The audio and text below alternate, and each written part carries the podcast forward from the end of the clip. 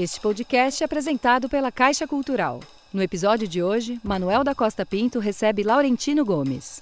Ao contemplar o Atlântico a partir dos seus domínios na costa da África, Mohammed intuiu que seria possível chegar a outra margem do oceano, ou seja, ao lugar que muito mais tarde seria chamado de Brasil. Por isso, organizou uma expedição de 200 embarcações que se lançaram ao alto mar Apenas uma voltou com a notícia de que todas as demais haviam perecido. Inconformado, Mohammed preparou uma segunda flotilha, com duas mil canoas, águas e provisões para muitas semanas de viagem. Em uma delas, seguia o próprio soberano. E novamente partiram todas em direção ao poente. Desta vez, porém, nunca mais se teve notícia de nenhum dos viajantes.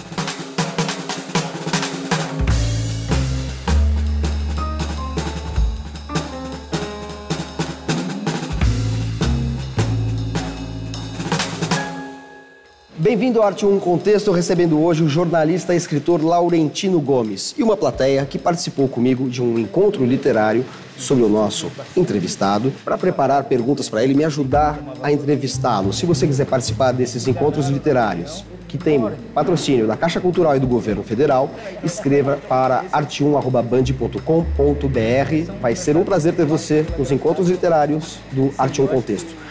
Laurentino Gomes, bem-vindo Obrigada. É um prazer ter você aqui após o lançamento, ou quase que simultaneamente o lançamento de seu novo livro.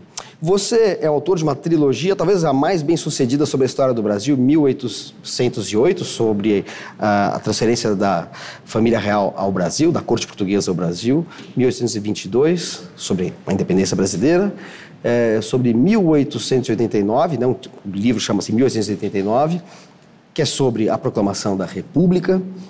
É... E você ainda assim resiste a ser chamado de historiador.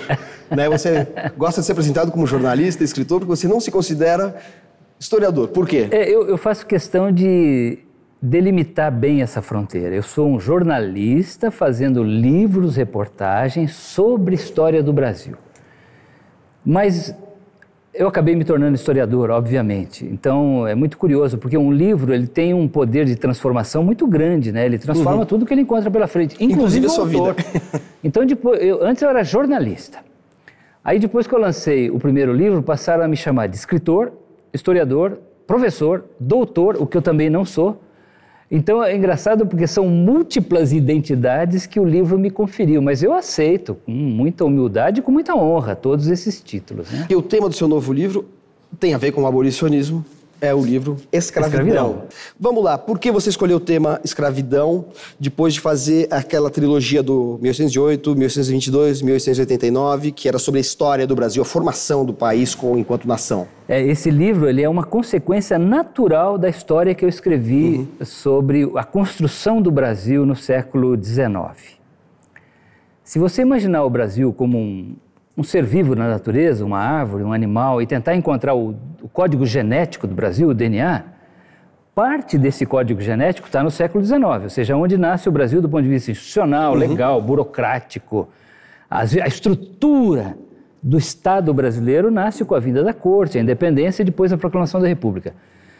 Mas eu diria que tem um DNA mais profundo que está na escravidão. Porque o Brasil desde a da descoberta, logo depois da chegada dos portugueses, ele foi constituído por mão de obra cativa.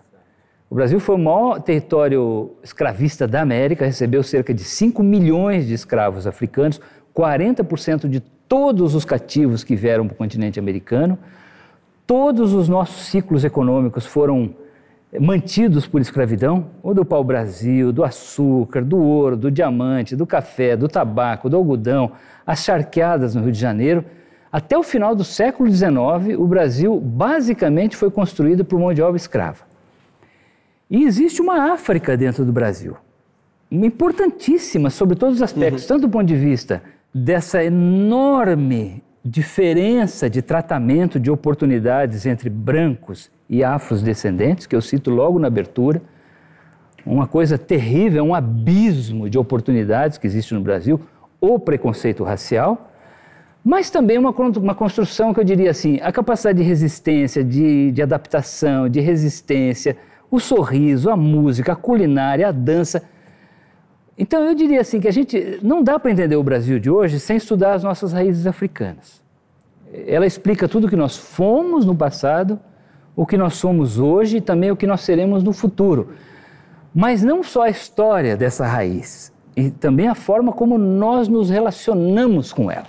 Uhum. E esse é o ponto mais delicado.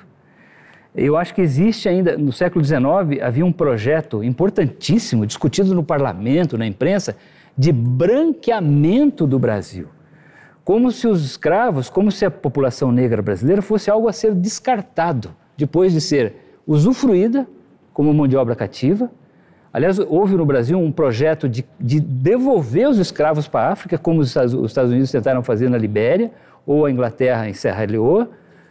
Discutiu-se isso no Brasil, de pegar os ex-escravos depois da abolição e devolver parte deles para a África, e um projeto intenso de branqueamento da população. Eu vou te interromper para você continuar nesse assunto, porque a gente tem uma pergunta na plateia. Nesses encontros literários, a gente elabora as perguntas em cima da leitura do seu livro. Tem uma pergunta que é exatamente sobre isso. Por favor. Eu queria saber como você vê o, branqueamento que a população brasileira tentou fazer para dizimar a, os africanos e, e, tornar uma população totalmente branca. Então, excluir os negros da, do Brasil. Essa pergunta é muito interessante porque o Brasil ele moeu a sua população negra como se fosse cana. Aliás, o ciclo da cana-de-açúcar foi o responsável pela importação de milhões de cativos, né? Era uma, uma, uma cultura de mão de obra intensiva. E tentamos nos livrar dessa população como se fosse o bagaço da cana. E havia então projetos de branqueamento da população no século XIX. O Brasil aboliu a escravidão com a Lei Áurea de 1888, mas se você observar os discursos no parlamento, os, os, os, o, toda a pregação, por exemplo, de um Joaquim Nabuco, de alguns abolicionistas brancos, o objetivo não era bem resolver a questão dos escravos, o problema dos escravos, mas sim livrar o Brasil de uma mancha. O Brasil, no século XIX, ele virou meio que um párea internacional, é submetido a uma pressão poderosa, como houve, por exemplo, em relação à África do Sul durante o regime de segregação racial em que houve boicote internacional e tal. No Brasil aconteceu isso também. Ou seja, no século XIX, o século da, que, que, logo depois do século das luzes, das grandes transformações na filosofia, na ciência, nas artes, é, o Brasil virou o último território escravista. Então era preciso livrar o Brasil dessa mancha. E eu acho que esse foi o principal propósito da Lei Áurea de 1888 para que o Brasil pudesse se apresentar com uma imagem melhor. Uhum perante o mundo. Mas nós abandonamos os nossos ex-escravos, os seus descendentes, à própria sorte. Isso se reflete nas estatísticas hoje, que mostra esse abismo de oportunidades entre esse Brasil, sendo que esse Brasil é majoritário. Então eu acho que quando a gente fala de corrigir o passivo histórico, não é nem de pagar uma dívida, é de investir no Brasil do futuro, porque se nós não resolvermos isso, o Brasil nunca vai ser um país decente, um país digno dos nossos sonhos. Enquanto nós tivermos uma elite muito pequenininha, que se julga europeia, branca, iluminada, e um mar de, de, de excluídos, de, de, sem oportunidade, de pobres, ganhando menos, sendo abusados pela polícia na periferia das grandes uhum. cidades brasileiras, a maior população carcerária brasileira. Ou seja, tem um problema aí que vai, vai, vai dificultar muito a nossa caminhada em direção ao futuro, como dificultou a nossa jornada até agora. Perfeito. A gente tem uma outra pergunta na plateia, você poderia... Eu queria saber o que você acha da escravidão atual que ocorre no Brasil com os bolivianos. É, a escravidão, ao contrário do que a gente imagina, não é um assunto de museu, tombado, morto, acabado no passado, congelado no passado. A escravidão continua viva na forma de, de, de, de, formas indignas de trabalho, desumanas, e não cruéis. Só de, não só de bolivianos. E né? não só de bolivianos. É. Eu diria assim, existem muitos brasileiros, inclusive brancos, pobres, que são submetidos a condições de trabalho análogas à da escravidão. Você vai chegar a esse ponto é, na, na, nos outros volumes da trilogia? Sim, eu vou assim. Eu, no, no, terceiro volume eu vou falar sobre o legado da escravidão. Quais são, os, quais são os recortes? Aqui vai do primeiro leilão de cativos em Portugal, que acontece no Algarve, em, né? 1444, é. Na cidade do, é, de Lagos, de no Lagos, Algarve, Algarve, né? Uhum. E vai até a morte do zumbi, zumbi dos Palmares. Sim. Os, o volume 2 e o 3 vão fazer é, vão abordar quais períodos? Ele é, ele é cronológico, mas eu vou jogando luz em alguns aspectos da escravidão que eu julgo que tiveram maior relevância em alguns períodos. Então, assim, você aqui você avança até século XIX, Até o comecinho do né? século XVIII. Então, eu, esse daí cobre um período Mas de aqui fala de fenômenos anos. contemporâneos, fala de, faz referência a coisas que aconteceram ao longo do século XIX até, sim. até 20, de, sim. Como, como consequência, como sim, efeito. Sim. Né? Inclusive, essa história da escravidão atual, que hoje existe uma, uma instituição na Inglaterra chamada Anti-Slavery Society, herdeira do movimento abolicionista do século XVIII, que afirma existirem 40 milhões de escravos no mundo no começo do século XXI. Isso é o dobro, mais do que o dobro, quase que o quádruplo do total de escravos que veio para a América em 350 anos. Que foram, segundo seu livro, 12,5 é, 12 milhões. milhões. Né? Embarcaram 12,5 milhões e chegaram 10 milhões e 700. Aliás, você descreve o índice de é. mortes, é. quer dizer, o, o, o, o Oceano é, Atlântico era um cemitério, era um de, cemitério de cativos, né? líquido, é. é. O segundo volume é sobre o século XVIII, que é o auge da escravidão. Então, é descoberta de ouro e diamante no, em Minas Gerais, em Goiás, em Mato Grosso, a expansão da fronteira brasileira com o Tratado de Madrid de 1850, 1750, e aí entram num período de 200, de 100 anos, 2 milhões de escravos no Brasil. Para você ter uma ideia, no final do século XVII, a população total do Brasil era de 300 mil habitantes. Quando a corte chegou, em 1808, já era de 3 milhões. 2 milhões foram escravos africanos que entraram aqui. E o terceiro volume é o século XIX, o movimento abolicionista, a Lei Áurea e esse legado da escravidão que até hoje nos assombra. Perfeito. O Arte um Contexto faz um breve intervalo e volta daqui a pouquinho com Laurentino Gomes. Até já.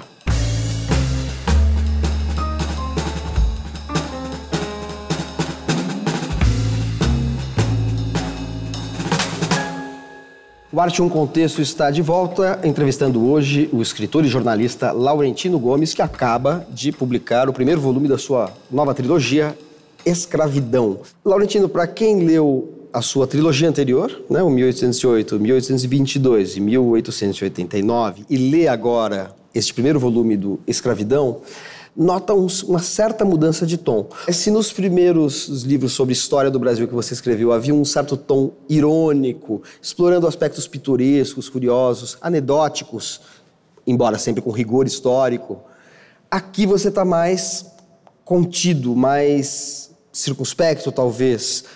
Isso se deve à gravidade do tema? Sim, claro que a primeira e óbvia diferença é a falta de datas e números na capa, né? Isso ficou para trás na trilogia anterior. Só, só para quem é, lembrar o nosso, o nosso público, o nosso telespectador. 1808, por exemplo, tinha um subtítulo longo e que, e, e, é. que era muito chamativo pelo Isso. caráter até. Era como humorístico. uma rainha louca, um príncipe medroso e uma corte corrupta enganaram Napoleão e mudaram a história de Portugal e do Brasil. Ou seja, uma linguagem puxando para aspectos pitorescos da história com o propósito de chamar um leitor mais leigo, não habituado a ler a história do Brasil, como se fosse uma isca, né? Como se eu estivesse pescando. Na escravidão eu não posso fazer isso. O assunto é sério, ele é um assunto sensível do ponto de vista político, do ponto de vista do que nós somos. É como se fosse uma ferida aberta, uhum. dói ainda tratar da escravidão então eu não posso brincar com esse assunto. Então é por isso que a capa ela é mais circunspecta, mais austera, mas a linguagem é a mesma. Então eu uso. Lá dentro tem muita curiosidade, coisas que as pessoas nunca imaginaram. Vou falar para você contar de uma. Tem um episódio inacreditável aqui que é sobre o galeão Padre Eterno, que você qualificou muito apropriadamente para quem lê, né? É fácil constatar por quê, de Titanic português. Que história é essa? Essa história é contada num livro ótimo que eu recomendo, chamado O Trato dos Viventes, de Luiz Felipe de Alencastro. No final do no, no século XVII, o Brasil já era mais rico que Portugal. E tinha pessoas muito ricas no Brasil colonial. Um deles era o Salvador de Sá, que era governador do Rio de Janeiro. Um homem com grande ambição. E ele construiu dentro da Baía da Guanabara, onde hoje é a Ilha do Governador e onde está o aeroporto é, Tom Jobim, aeroporto do Galeão, o maior galeão do Império Colonial Português, o Padre Eterno, que era enorme, gigantesco. Eu descrevo aí as, as dimensões. Um navio tão grande que o boato sobre essa embarcação começou a correr na Europa muito antes que ela estivesse pronta. Os diplomatas em Lisboa, os espiões dos países vizinhos, começaram a mandar despachos dizendo que vem aí o maior navio de todos os tempos. Ele entrou gloriosamente pela barra do Rio Tejo e ancorou no porto de Lisboa e afundou na primeira viagem ao Oceano Índico. Por isso que eu digo que ele é um predecessor do Entrou Titanic. gloriosamente e afundou miseravelmente, né? é uma coisa terrível. Então você observa que no livro tem coisas interessantes, pitorescas, que vão chamar a atenção do leitor. Mas o fundo. Agora, você é toca, por exemplo, o, o, eu achei de uma coragem extrema você abordar a questão da escravidão em outras civilizações é, porque esse argumento é sempre usado, principalmente a escravidão que existia na própria África antes dos portugueses, antes dos europeus, mas você, uh, e que é usada muitas vezes como argumento para minimizar o efeito da escravidão no Brasil, mas você faz uma distinção que fica muito clara para o leitor é, entre as modalidades de escravidão existentes previamente e a modalidade extensiva da escravidão é, implementada pelos portugueses que se, se transformou num negócio em si mesmo, associou a escravidão à cor da pele, criando o racismo é, associado à escravidão, né? Sim, existe um argumento racista hoje no Brasil que tenta atribuir aos africanos a culpa, a responsabilidade pela própria escravidão. Uhum. Então, é muito comum em rede social e até em discursos políticos você ouvir gente falando assim: ah, os portugueses nunca entravam na África, os africanos escravizavam africanos, os negros escravizavam negros. Sim, tanto quanto os brancos escravizavam brancos. Onde houve ser humano, houve escravidão. Então a escravidão é parte da história humana, não é peculiar apenas da África.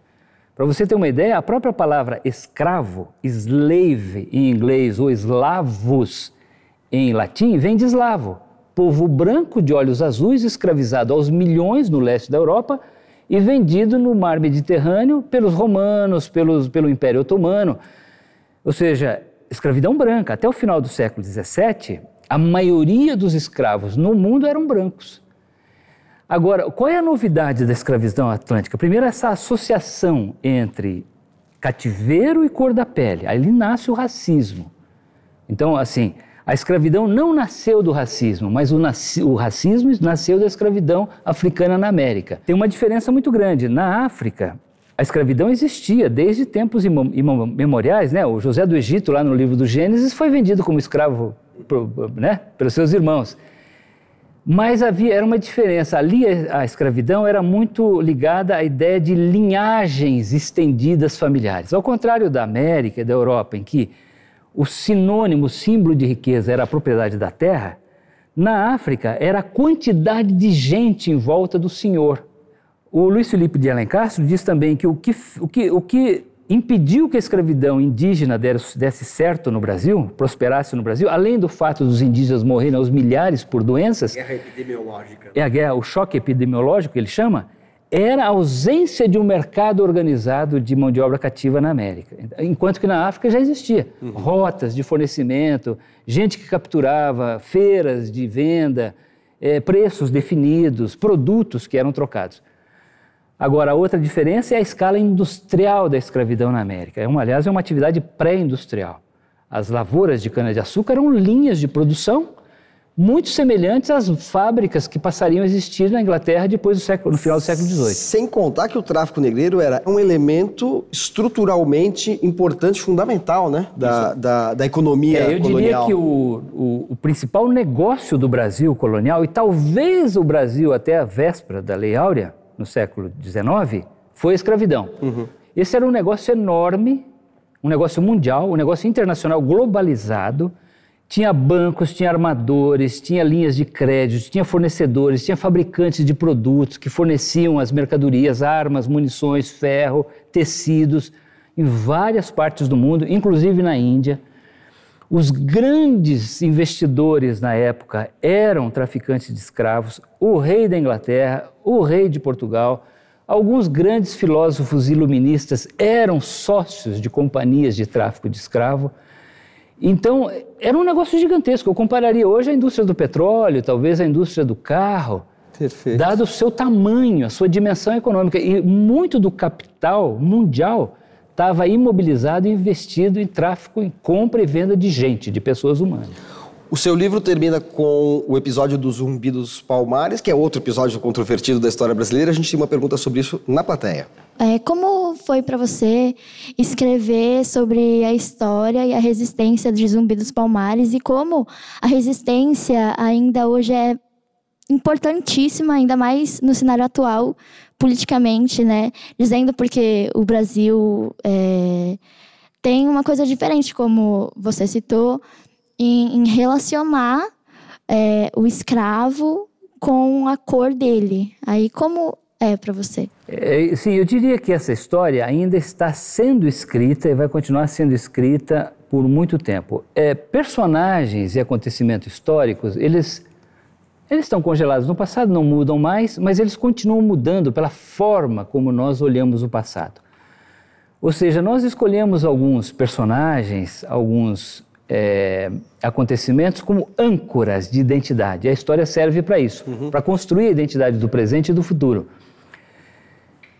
E aí nós projetamos, às vezes, valores, aspirações, desejos nossos atuais sobre esses personagens. Então, eu diria que a história da escravidão hoje, ela está viva e no caso do Zumbi dos Palmares, eu fecho o livro com isso, embora ele tenha morrido em 1695, o zumbi está vivo e participando de uma guerra. Tem uma guerra em andamento no calendário cívico brasileiro, entre dois personagens em duas datas a Princesa Isabel, da Lei Áurea de 13 de maio de 1888, e o Zumbi dos Palmares, do dia 20 de novembro de 1695, Dia da Consciência Negra. Há uma guerra por esses dois personagens. E, dependendo de quem vai ganhar essa guerra, isso também tem a ver com a forma como nós olhamos a escravidão.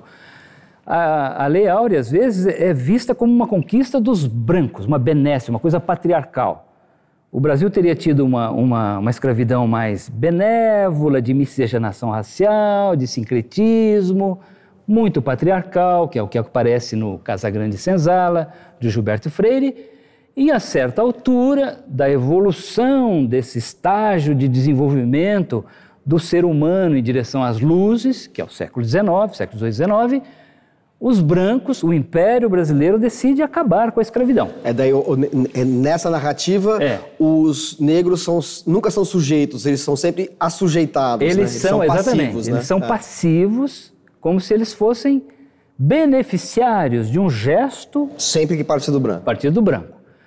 E aí tem uma outra narrativa, que são, por exemplo, os, os eu diria que os, os, os abolicionistas negros, eles não, não aparecem com a prominência de um Joaquim Nabuco. E tem muitos, José do Patrocínio, Luiz Gama, é, André Rebouças, que foram muito importantes. E tem uma história negra a ser, a ser contada. E aí o zumbi aparece como personagem. Agora é interessante que essas âncoras no passado, às vezes, elas são muito difusas, não se sabe muito a respeito do zumbi, porque essa história nunca foi contada pelos quilombolas, pelos negros. Não existe um relato de Palmares, é sempre a partir de quem atacou Palmares, os holandeses, os portugueses. Então, esse é um personagem assim difícil de você entender. Então, o verdadeiro zumbi, ele está na cabeça das pessoas, nos desejos, nos sonhos de cada brasileiro, dependendo de como ele olha o passado. Então, ele é, mas ele é um símbolo, né? Então, eu diria assim, aliás, existe um outro argumento racista que eu vejo muito em rede social, gente dizendo assim, você está escrevendo um livro sobre escravidão, não se esqueça de dizer que o Zumbi dos Palmares tinha escravos, viu? Ele não era abolicionista, ou seja, tentando demonizar o zumbi dos palmares. O zumbi tinha escravos? Tinha, tanto quanto tinha, todo mundo tinha escravo na África. Era natural na época. Em Palmares, os, os, os cativos que aderissem voluntariamente ao quilombo eram livres, mas ele tinha escravos que eram capturados uhum. também nas, nas fazendas vizinhas. Mas esse é um argumento racista, né, de tentar desconstruir o herói negro zumbi dos palmares. Perfeito. Eu acho que o seu livro dá todas as possíveis formas de uh, abordar esse herói nacional, esse, essa personagem lendária do imaginário brasileiro e, sobretudo, do imaginário dos negros, dos afrodescendentes, ainda engajados numa luta mais do que necessária. Mas isso também a gente vai ver em outros momentos da sua trilogia. Laurentino, foi um prazer ter você aqui. Igualmente, muito obrigado. Então eu agradeço a plateia aqui presente, agradeço ao Laurentino Gomes e espero você no próximo Arte 1 Contexto. Até lá. Esse foi o Arte 1 Contexto Encontros Literários, apresentado por Manuel da Costa Pinto. Direção: Iano Coimbra. Produção: Andresa Pellegrini e Patrícia Barretos. Edição: Patrícia Sato. Toda segunda-feira, um novo episódio aqui para você. Lembrando que você também pode assistir aos programas no canal Arte 1 ou no aplicativo Arte 1 Play. O Arte 1 Contexto Encontros Literários é apresentado pela Caixa Cultural. Realização: Arte 1.